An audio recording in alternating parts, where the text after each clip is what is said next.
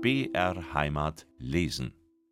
Am 17. November siedelte ich, obgleich noch in sehr leidendem Zustande, in das mir von nun an bestimmte Zimmer im ersten Stocke des Gefängnisgebäudes über. Die Eingangstüre desselben war schmal, von außen mit einem Doppelschloss versperrbar. Das Zimmer selbst, geräumig und hoch, hatte einen lichtgelben Anstrich und war durch zwei große Fenster mit blinden Scheiben genügend erhellt. Kleine grüne Vorhänge bildeten eine luxuriöse Beigabe hiezu. Die Fenster selbst waren geschlossen und konnte man vermittelst einer angebrachten Holzstange kleine Fensterklappen herablassen. Draußen vor dem Fenster waren, um allenfallsige Luftsprünge zu verhindern, weit auseinanderstehende Eisenstäbe befestigt. Der sonstige Komfort im Innern des Zimmers bestand in drei eisernen, an der Wand befestigten Bettstellen, welche bei Tag angeschlossen und des Nachts zum Gebrauche heruntergelassen werden konnten einem in der Mitte des Zimmers stehenden großen Tisch mit zwei hölzernen Bänken an der Seite und einem kleineren Tisch an der linken Seite der Wand. Alle diese Gegenstände waren am Boden befestigt. Neben der Tür war eine Stellage zum Kleideraufhängen.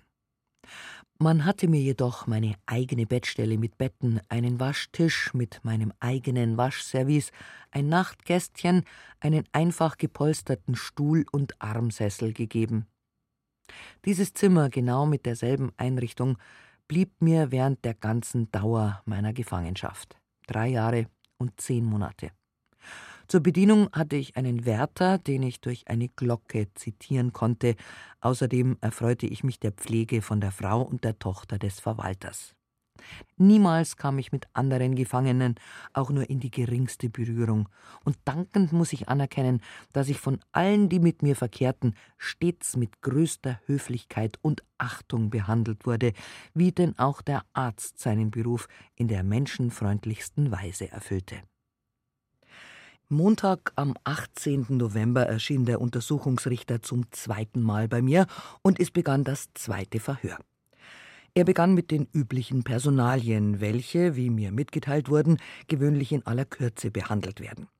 Bei mir schien jedoch der Untersuchungsrichter eine Ausnahme zu machen und eine förmliche Biografie aufnehmen zu wollen. Auf die Frage, ob ich nie in meinem Leben in Untersuchung und Strafe gekommen sei, konnte ich Gott sei Dank die Antwort erteilen, dass ich noch nicht einmal meines Hundes halber mit der Justiz oder der Polizei in Konflikt geraten sei. Meinen Hund erwähnte ich nur deshalb, weil ich zugleich Herrn Radlkofer um Erlaubnis bat, den Hund bei mir behalten zu dürfen. Er meinte, das gehe schon an, das Tier sei ja stumm, im Übrigen sei aber nicht er der Hausherr und ich möchte deshalb die Sache mit dem Hausverwalter abmachen. Im Übrigen repetierte er seine frühere Anklage. Ich erwiderte hierauf, dass ich gar nicht bankrott gemacht habe, indem ich meine Zahlungen nie einstellte, sondern man habe mir verboten, meine Zahlungen zu leisten. Ferner erklärte ich, dass ich keine Kauffrau gewesen sei, indem ich nie die Geschäfte einer solchen gemacht habe, wie denn dies auch die erste Ansicht des Handelsgerichtes selbst gewesen sei. Weiter erklärte ich, seit jener handelsgerichtlichen Entscheidung seien keinerlei Änderungen eingetreten und es sei deshalb eine Inkonsequenz sondergleichen, wenn dasselbe Gericht, welches mich zuerst zur Nichtkauffrau erklärt, mich nun plötzlich unbedingt zur Kauffrau stempeln wollte. Von irgendwelchen betrüglichen Gedanken meinerseits könne schon deshalb keine Rede sein, da ich niemals falsche Vorspiegelungen gebraucht, sondern das Geld rein nur auf persönliches Vertrauen angenommen und auch erhalten habe. Ferner erklärte ich mit dürren Worten, es sei ganz und gar ungerechtfertigt, mich zu verhaften und mitten in der Nacht aus meinem eigenen Hause abzuführen, da die Schuldhaft aufgehoben sei. Der Untersuchungsrichter erwiderte hierauf, ich sei weder des Betrugs angeklagt noch deshalb in Untersuchung, sondern wegen betrüglichen Bankrotts. Schließlich eröffnete mir der Untersuchungsrichter, Wenn Sie eine Haftbeschwerde machen wollen, werde ich selbe zu Protokoll nehmen. Ich verlange es, erwiderte ich, worauf er meine Beschwerde diktierte und von mir unterzeichnen ließ. Sodann fragte er mich, ob ich nicht einen Strafantrag gegen meine Bediensteten stellen wolle. Warum? fragte ich, im höchsten Grade erstaunt. Nun, Sie werden, entgegnete er in fragendem Tone, wohl viel betrogen worden sein. Natürlich, wenn Sie keinen Strafantrag stellen, kann man Ihre Leute auch nicht verfolgen, und Sie müssten schon ganz besondere Gründe haben, wenn Sie davon abstehen wollten. Wenn meine Bediensteten mich betrogen haben, wovon ich jedoch vorläufig keine Überzeugung habe, erwiderte ich rasch, so stelle ich Strafantrag gegen dieselben und bitte, dies sofort aufzunehmen. Jedoch verlange ich eine ganz genaue Untersuchung, damit ja nicht auf bloßen Verdacht hin irgendein Unschuldiger ins Unglück gestürzt werde. Der Untersuchungsrichter diktierte nun einen meine sämtlichen Bediensteten umfassenden Strafantrag, den ich unterzeichnete, und dann fuhr er fort. Am Tag der Sperre beseitigte ihre Gesellschafterin Rosa Ehinger einen Teil ihrer Vermögensstücke. Das ist rein unmöglich, lautete meine Antwort, denn ich habe der Gerichtskommission alles, was ich besaß, übergeben. Auch wurden sämtliche Zimmer vom Gerichtsvollzieher versiegelt. Sollten Sie sich vielleicht irren, meinte der Untersuchungsrichter. Durchaus nicht, entgegnete ich trocken. So, so, aber die Ehinger hat doch verschiedene Sachen zu ihrer Mutter hinübertragen lassen. Das wird freilich so sein, sagte ich. Rosa wird wohl ihre eigenen Sachen zu ihrer Mutter hinübergetragen haben oder, wie Sie sich ausdrücken, haben hinübertragen lassen. Dieses Recht hatte sie ja, da sie nicht verhaftet wurde, über ihr Eigentum also frei verfügen konnte. Es befand sich aber bei diesen Gegenständen auch ein Paket mit Obligationen, bemerkte der Untersuchungsrichter. Das ist ja leicht möglich, erwiderte ich, denn sie hatte eigenes Geld in Obligationen, und wenn sie dieses Geld nicht schon bei ihrer Mutter gehabt hat, so wird sie dasselbe wohl hinübergeschafft haben. Hat denn die Rosa Geld gehabt? fragte er. Oh ja, zufällig beinahe 50.000 Gulden, die ich ihr längst geschenkt hatte, entgegnete ich.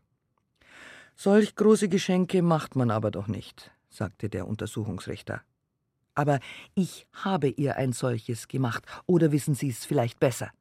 Ich sehe gar nicht ein, warum ich dieses nicht hätte tun dürfen, war ich doch vollständige Herrin über mein Vermögen. Der Untersuchungsrichter Warum haben Sie das nicht früher gesagt, dass Sie der Ehinger ein derartiges Geschenk gemacht haben? Weil Sie mich nicht nach Geschenken gefragt haben. Wenn Sie übrigens Geschenke für strafbar erklären, so hätten Sie sich nach all den Geschenken, die ich gemacht, erkundigen sollen, und ich hätte es Ihnen sofort ebenso offen wie jetzt gesagt, denn ich habe durchaus keinen Grund, ein von mir gegebenes Geschenk abzuleugnen. Warum haben Sie denn der Rosa ein so großartiges Geschenk gemacht? Streng genommen geht sie das eigentlich gar nichts an. Aber wenn es Sie so sehr interessiert, will ich es Ihnen sagen. Jede Persönlichkeit, die mit mir verkehrte, wurde von boshaften Menschen angegriffen. Rosa war nun beim Theater und hatte besonders meiner Freundschaft halber sehr viel durch ihre Kollegen und Kolleginnen zu erdulden. Man sandte ihr wahrhaft infame, anonyme Briefe ihres Umgangs halber mit mir. Und nicht genug damit, wollte man sogar ein ebenso infames Inserat in einem Zeitungsblatte veröffentlichen. Diese ungerechtfertigten Verfolgungen, wie auch der Umstand, dass mich das Mädchen stets ihrer uneigennützigsten Freundschaft versicherte, bestimmte mich für die Zukunft des Mädchens, dem ich wirklich zugetan war, zu sorgen. Von den Zinsen einiger tausend Gulden hätte die Rosa aber ihre Existenz unmöglich je bestreiten können. Und so schenkte ich ihr denn als Entschädigung für all die Unbill, die sie durch mich erlitten, auf einmal die Summe von 50.000 Gulden. Ich glaubte und glaube auch heute noch nicht überschuldet zu sein, um ihr nicht ein derartiges Geschenk machen zu dürfen. Und überdies beabsichtigte ich schon damals dieses Geschenk, und zwar zu der Zeit, als mir Speyer die freudige Nachricht brachte, dass sich augenblicklich in seinem Depot allein circa zwei Millionen befänden. Bei diesem mit einem wahrhaft immensen, noch nie dagewesenen Kredite verbundenen Besitzstande konnte selbstverständlich nicht die leiseste Idee von Bankrott in mir auftauchen. Und überdies konnte ich mit meinem Gelde tun, was ich wollte, denn es war mein unbestrittenes Eigentum. Der Untersuchungsrichter hörte dies alles ruhig mit an und erwiderte dann Nun, Sie waren aber schon mit dem ersten Gulden, den Sie entlehnten, bankrott. Nein, erwiderte ich, den Fall gesetzt, ich wäre wirklich eine Kauffrau, was ich aber nicht bin. So bin ich doch so lange nicht bankrott, als ich noch Kredit habe. Bankrott ist nur derjenige, welcher bei Zahlungsaufforderung kein Geld zum Bezahlen hat. Und Geld hatte ich ja denn ich verabfolgte bis zur letzten Stunde stets pünktlich meine Zahlungen, Kapital sowohl wie auch Zinsen. Dem Gesetze nach war ich also nicht bankrott, denn wie ich auch niemals eigenes Vermögen besessen, so standen mir doch Millionen durch meinen ungeheuren Kredit zur Verfügung und der war unbegrenzt im vollsten Sinne des Wortes, so dass nie und nimmermehr die Zeit gekommen wäre, wo ich meine Zahlungen selbst hätte einstellen müssen. Im Gesetzbuche steht aber geschrieben, dass der Bankrott dann gegeben ist, wenn man seine Zahlungen einstellt. Wenn ich also bankrott sein soll, so müsste auch dem Gesetze beigefügt sein, dass einer auch dann bankrott sei, wenn er überschuldet ist und einmal später, wer weiß wann, nicht mehr bezahlen kann. Zwischen diesem Passus und jenem, welcher wirklich im Gesetzbuche steht, ist nun aber doch ein himmelweiter Unterschied. Wollte man jeden, der überschuldet ist und Geld aufnimmt, bankrott erklären und einsperren lassen, so würde man am Ende genötigt sein, den größten Teil der Bevölkerung als bankrott ins Gefängnis abführen zu müssen, und das wäre denn doch zu stark. Auf die Äußerung des Untersuchungsrichters, jeder, der Kredit nehme, sei Kaufmann, erwiderte ich, dann ist ja nach dieser Definition jeder Schuldenmacher ein Kaufmann oder gar ein Bankier. Das finde ich doch höchst seltsam. Das muss doch jeder Mann sehr witzig vorkommen, dass jeder, welcher Kredit annimmt, ein Kaufmann sein soll. Da wären ja auch sehr hohe Personen und selbst die Staaten Kaufleute, denn auch diese nehmen Anlehen auf. Auf den Vorhalt, das gehört nicht hierher. Sie hätten Bücher führen sollen und haben keine geführt, war meine Antwort. Oh, ich bitte. Ich führte wohl Bücher und ließ dieselben, wie Sie ja selbst wissen, am Tag der Sperre der Gerichtskommission übergeben. Das sind keine Handelsbücher. Natürlich. Ich habe auch die Kaufmannschaft nie erlernt, war nie eine Kauffrau und bildete mir auch nie ein, eine solche zu sein, weshalb ich denn auch mich nicht ins Handelsregister eintragen ließ. Trotzdem hielt ich nach meinen Begriffen sehr gute Bücher, die mir auch vollständig genügten. In einem Buche wurden alle bei mir deponierten Obligationen eingetragen. In einem zweiten Namen, Stand und Wohnort derjenigen, welche Bargelder bei mir einlegten. Die Summen konnte ich aber nicht einschreiben lassen, weil manche heute Geld brachten und morgen schon wieder zurückholten, so dass es eine kolossale und unentwirrbare Schreiberei gemacht hätte. Wollte ich wissen, wie viel ich dem Einzelnen schuldete, so durfte ich nur das über die Bargelder geführte Buch zur Hand nehmen und den darin eingetragenen auffordern, den von mir ausgestellten Wechsel vorzuzeigen, und ich hätte dadurch sofort die sicherste Kenntnis von jeder Schuldsumme erhalten, da diejenigen, welche ihre Kapitalien zurückerhielten, den Empfang derselben in einem eigenen Buche abquittieren mussten. Die Zinsenzahlungen endlich durch die Wechsel ersichtlich waren. So lag in dieser Art von Buchführung keinerlei Benachteiligung für die Gläubiger, denn alle waren genau aufgeschrieben und auch nicht einer blieb unnotiert.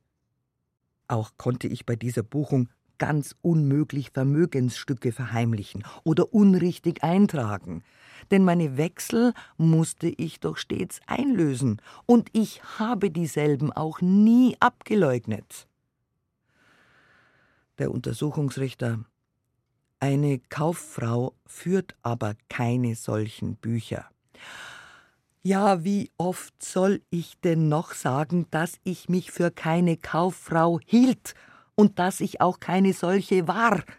Warum hätte mich denn sonst der erste Entscheid des Handelsgerichts für eine Nicht-Kauffrau erklärt? Der Untersuchungsrichter meinte, auch das Gericht könne sich irren. Ich meinte dagegen, das sei sehr traurig, nach wem solle man sich denn dann richten? Ferner sagte ich, ich erkläre noch einmal, dass ich meine Zahlungen nicht eingestellt habe, war und bin sonach auch nicht bankrott. Das wäre später doch einmal sicher geschehen. Nun, so hätte man dieses später eben abwarten müssen. Das Gericht hatte, solange ich zahlte, kein Recht über mich und am allerwenigsten das, mich verhaften zu lassen. Die Schuldhaft ist längst aufgehoben, und niemand auf der Welt kann behaupten, dass ich etwa die Absicht gehabt hätte, durchzubrennen, wie ich denn auch niemals Grund und Veranlassung zu derartigem Verdachte gegeben habe. Ich wäre zu stolz gewesen, um durchzugehen und alles im Stiche zu lassen. Das würde eine Adele Spitzeder nie getan haben, das schwöre ich bei Gott. Der Untersuchungsrichter belehrte mich, ich brauche keinen Eid zu leisten. Angeklagte seien dazu nicht befähigt. Ich aber ich will einen solchen leisten, und wenn ich etwas beeide, dann ist es so, wie ich sage. Nun, nun, ereifern Sie sich nicht zu sehr, ich bezweifle, dass man Sie beeiden wird. Ich erwiderte mit einem langgedehnten So und frug, warum hat man bei der Sperre so viel Gendarmerie und Militär aufgeboten? Worauf er erwiderte, das sei nur geschehen, weil man Unruhen befürchtete. Die aber nicht vorgekommen sind, denn ich selbst beruhigte ja die Leute. Er, ja, das taten sie, indem sie sagten, es geschehe ihnen nichts, man möchte deshalb auch ruhig sein. Dass mir etwas geschehen könnte, glaubte ich auch nicht, denn ich war mir keines Verbrechens bewusst, um auf den Glauben kommen zu können, dass ich verhaftet werde. Ich habe aber gemerkt, dass das Sprichwort Irren ist menschlich seinen guten Grund hat, bei mir sowohl wie bei anderen Personen. Sie mögen eine Stellung einnehmen wie immer. Das Verhör war für diesen Tag beendigt. Einige Tage darauf kam Rat Scharrer mit seinem Protokollführer. Er wünschte Auskunft über mehrere Rechnungen, die noch zu bezahlen waren, ferner über einige Ankäufe, die ich bei Frau Rottheim gemacht, und sodann über meine eigenen Wechselforderungen. Nachdem ich ihm über alles genügende Auskunft gegeben, bemerkte er unter anderem, dass man gesagt hätte, ich hätte Wandkästen in meinen Zimmern. Aha, erwiderte ich, man denkt wohl, ich hätte darin Geld versteckt. Nun, Herr Rat, ich habe keine solche Kästen gehabt, außer denjenigen, welche Sie selbst bei der Sperre in dem kleinen Verschlage neben meinem Schlafzimmer geöffnet haben und in welchem sich meine Obligationen befanden, die ebenfalls zu Gerichtshänden genommen wurden. Im Übrigen wäre es, meinte ich, wohl das Beste, man ließe alle Mauern meines Hauses einreißen, um zu sehen, ob nicht irgendwo ein Vermögen noch versteckt liegt. Ich fragte schließlich, nun, meine Gläubiger schimpfen wohl recht auf mich. Ratschara verneinte dies.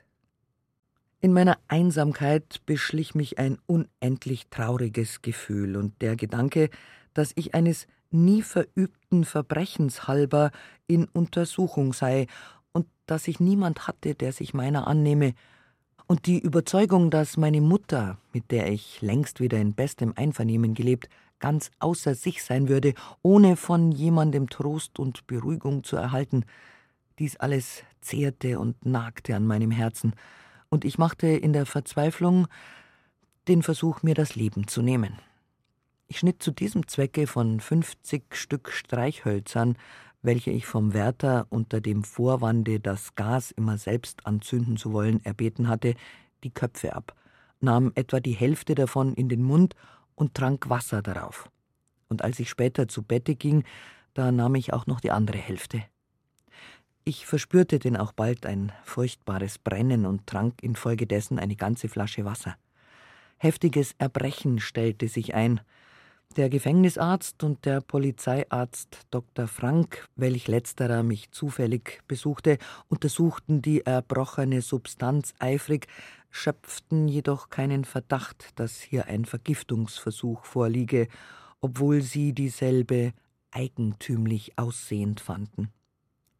Als die beiden Ärzte fort waren, musste ich mich abermals heftig erbrechen, und ich schleppte mich mit dem Napfe fort, brach aber zusammen, so dass der Inhalt verschüttet wurde und ich mich genötigt sah, mit meinem Taschentuche aufzutrocknen, damit mein Hund nicht dadurch vergiftet werde. Sodann raffte ich mich mühsam wieder auf und schleppte mich ins Bett.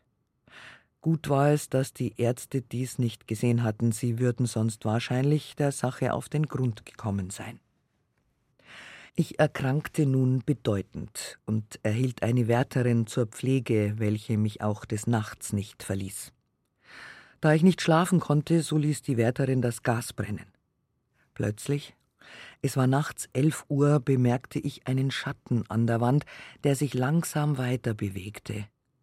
Ich rief die Wärterin und zeigte ihr das seltsame Phänomen, und auch sie überzeugte sich, dass es kein Traumgebilde sei.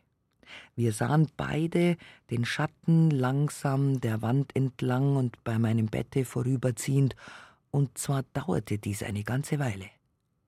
Wäre ich allein gewesen, so hätte ich den merkwürdigen Schatten für eine Ausgeburt meiner krankhaft erregten Fantasie gehalten.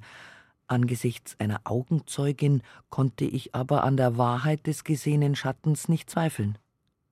Ich hielt den gespenstischen Schatten für den Vorboten meines nahen Todes und teilte diese meine Ansicht auch der Wärterin mit, doch diese suchte mir den trüben Gedanken aus dem Kopfe zu jagen. Und merkwürdig, in der zweiten und in der dritten Nacht, genau um dieselbe Stunde, erschien der Schatten wieder. Und ich betrachtete ihn nun genauer. Er schien mir die Form meines seligen Vaters zu haben, wie er auf einem Bilde das stets über meinem Bette bei der Mutter angehangen als Aschenmann in Bauer als Millionär mit einer Butte auf dem Rücken porträtiert war. Am 14. Dezember schon erhielt ich durch den Gefängniswärter eine Schreckenspost. Die Kammerjungfer meiner Mutter war bei ihm gewesen und hatte ihm mitgeteilt, dass meine Mutter sehr schwer krank da niederliege. Sofort dachte ich an den Schatten, der mir erschienen, und ich fühlte, dass dieser der Vorbote des Todes meiner Mutter gewesen. Und in der Tat, meine Ahnung betrog mich nicht. Am 15. Dezember 1872 schon verschied sie, nachdem sie den vorhergehenden Tag ein Gehirnschlag getroffen. Diese mir so schmerzliche Nachricht teilte man mir aus Schonung nicht gleich ihrem vollen Umfange nach mit, doch wusste und fühlte ich ganz genau, dass diejenige, die mir das Leben gegeben, bereits hinübergegangen war in das dunkle Schattenreich. Denn ein Talisman, den ich besaß, hatte mir den Tod bereits angezeigt.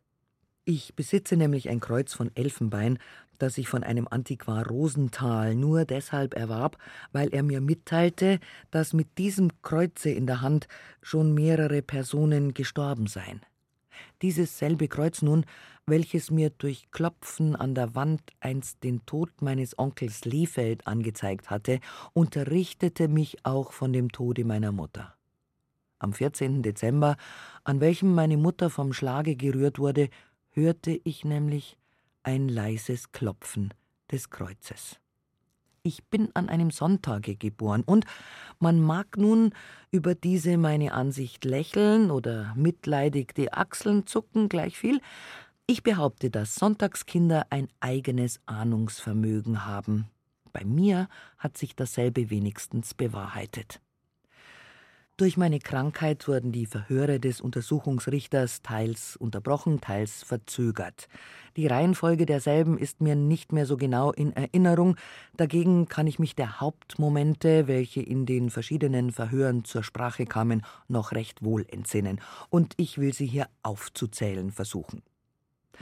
Als der Herr Untersuchungsrichter wieder zum Verhöre erschien, brachte er mehrere in rotes Papier eingeschlagene Akten mit und begann sofort über das mir zur Last gelegte Verbrechen der Verschleppung mit der Frage Sie sagen also, dass Sie der Rosa Ehinger 50.000 Gulden in Obligationen zum Geschenk gemacht haben.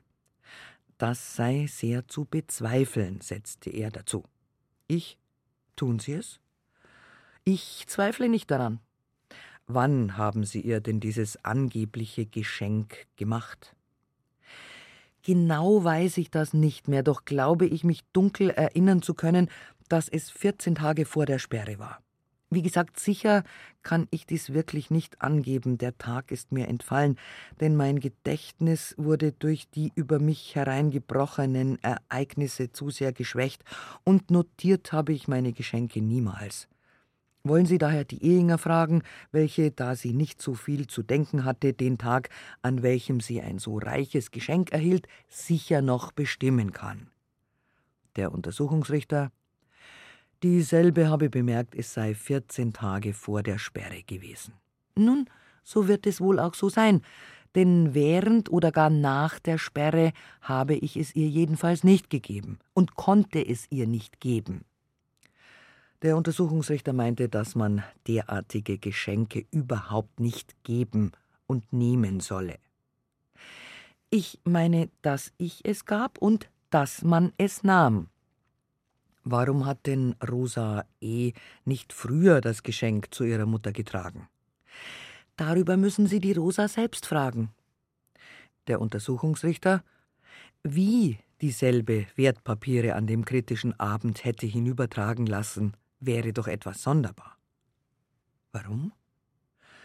Sie habe mehrere Obligationen dem Stubenmädchen unter das Kleid gebunden. Als aber das Band gerissen, da habe sie dieselben durch den Kammerdiener Jakob Nebel zu ihrer Mutter bringen lassen. Weitere Obligationen habe sie in ihrem Pianino versteckt, wo sie gefunden worden seien. Ferner habe sie auch der Köchin M. Pregler einige Obligationen gegeben und diese sie mit nach Hause genommen. Ich, was Sie sagen, das ist mir alles ganz unbekannt. Wo war denn ich, als dies geschah? Der Untersuchungsrichter erwiderte, ich wäre bei der Gerichtskommission gewesen. Ah, also während ich mit der Gerichtskommission beschäftigt war, wurde diese Verschleppung, wie Sie es nennen, in Szene gesetzt. Der Untersuchungsrichter bejahte.